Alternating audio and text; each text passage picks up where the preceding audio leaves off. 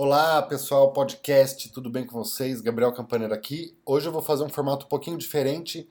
Gravei um vídeo lá no evento do, do Hotmart, o Fire Festival, falando sobre a história da Marvel, qual é o link que eu fiz com o marketing digital, com a nossa área de atuação. Então eu vou colocar um trecho do vídeo lá no YouTube, tem o vídeo completo. Então aproveite, um grande abraço.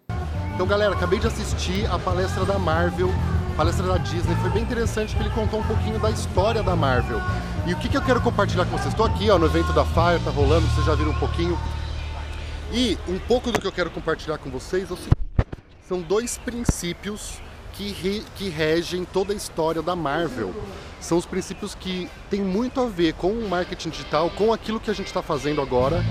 E se vocês forem reparar, é a mesma coisa. O que eu falo sempre é a mesma coisa, é a mesma estratégia no digital, no offline, de empresas que estão dando certo para você que está começando o seu negócio agora. Então, como fazer para cativar o seu público, para fazer um produto muito top, ou para se posicionar no mercado, você que já vende algo. Qual que é o insight que eu peguei dessa palestra da Marvel? Eu anotei aqui para ficar mais fácil falar para você. Então são dois pilares principais que a Marvel, lá em 1939, quando ela começou, eles é, começaram com a seguinte questão. O Quarteto Fantástico, 1939, criação lá do Stan Lee, não sei se foi criação dele ou se ele é roteirista, eu não conheço tão bem assim para falar, mas o que eu quero contar é o seguinte. Em 1939, a, o quadrinho, né, era tirinhas no jornal e o que acabou estourando foi a história do Quarteto Fantástico. E qual foi o ponto que eu faço o link que eu achei muito legal sobre o Quarteto Fantástico, sobre a história da Marvel com o nosso mercado, nosso produto digital, nosso mercado de internet. A Marvel, ela, é, a história deles, a Marvel, a história deles é que eles são focados é, em personagens reais. Então, o trabalho deles é muito sério, focado na humanização dos personagens. O que, que isso significa? O Quarteto Fantástico, lá tem o Tocha Humana e ele casa com a Mulher Invisível. Então, assim, um quadrinho de super-heróis falar sobre casamento é algo que não era esperado. E esse ponto em comum, casamento, é algo que está na vida de todo mundo ele juntou e fez a conexão com a audiência. E as pessoas começaram a gostar mais a partir daí. Logo em seguida veio o Homem-Aranha. O Homem-Aranha, o que, que é? Aquele estudante nerd, o cara mais zoado da escola. E ele é picado por uma aranha em um experimento científico e ele adquire superpoderes. Mas, até esse ponto, ele levou, ela conta que levou alguns anos para o Homem-Aranha é, deslanchar e realmente engatilhar e começar a, ao público gostar dele. E quando foi o ponto que o público começou a gostar mais ainda do Homem-Aranha, ou seja, do produto Homem-Aranha da Marvel? Foi quando o Homem-Aranha ele entende que ele tem os poderes que ele tem e ele resolve usar isso pro bem. Porque tinha muitos heróis que usavam para justiça, mas ele usa pro bem, para ajudar pessoas comuns e não necessariamente é, como uma arma da polícia ou como uma arma de crime, alguma coisa assim. Então, o fato da humanização dos super-heróis foi a chave fundamental para a Marvel se tornar uma empresa global. Ela está presente em todos os países do mundo. Qual que é o link que eu faço com o nosso produto? Eu sempre falo que o público está em primeiro lugar.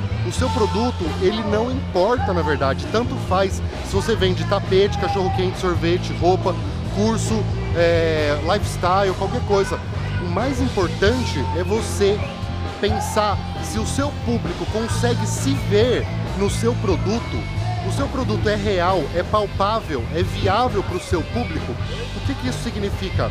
As pessoas, no caso da Marvel, super-heróis, mas ela vem de entretenimento, sabe aquela dose diária de felicidade? Também é algo que eu costumo falar de vez em quando. Quando a pessoa consome a Marvel, consome os quadrinhos de super-heróis, ele acaba tendo uma visão que poderia ser ele, que é uma pessoa normal, e isso motiva e gera conexão para que as pessoas é, sigam e amem a marca.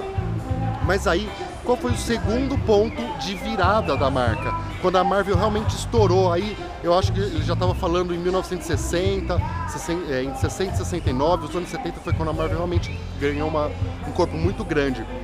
Pouco antes disso, eles, o Stan Lee percebeu que tinha uma legião de fãs que estavam gostando da marca e que essas pessoas não tinham espaço.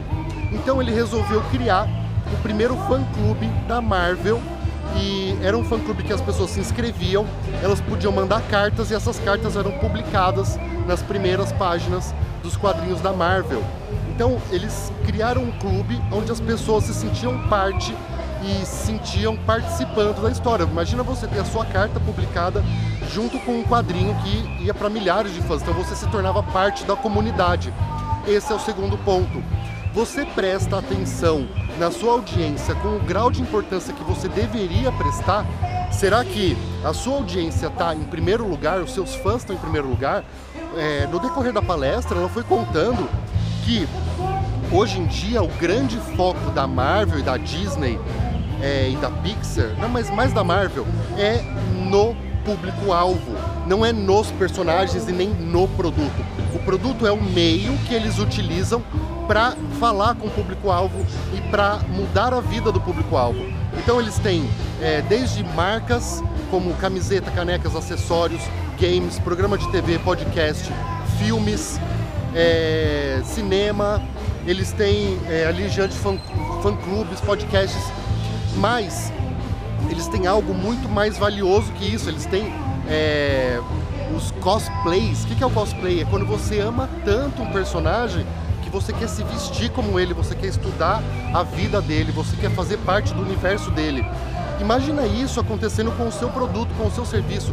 As pessoas querendo fazer parte, querendo entrar no seu universo, querendo fazer parte dessa tribo, do seu grupo e da transformação que você causa é, o link que eu faço muito grande com o nosso mercado, com o digital, com o acesso à informação em qualquer lugar. Você está na fila do banco, tem informação, você está em casa, tem informação, você não precisa sair de casa para ter informação, mas as pessoas querem pertencer a algo, querem fazer parte de grupos e elas querem viver experiências. Então, se a sua marca gerar experiências como essa que está acontecendo aqui no Fire, essa vai ser uma, um ativo muito grande quando o seu público e o seu cliente vem em primeiro lugar, mais importante do que o seu produto.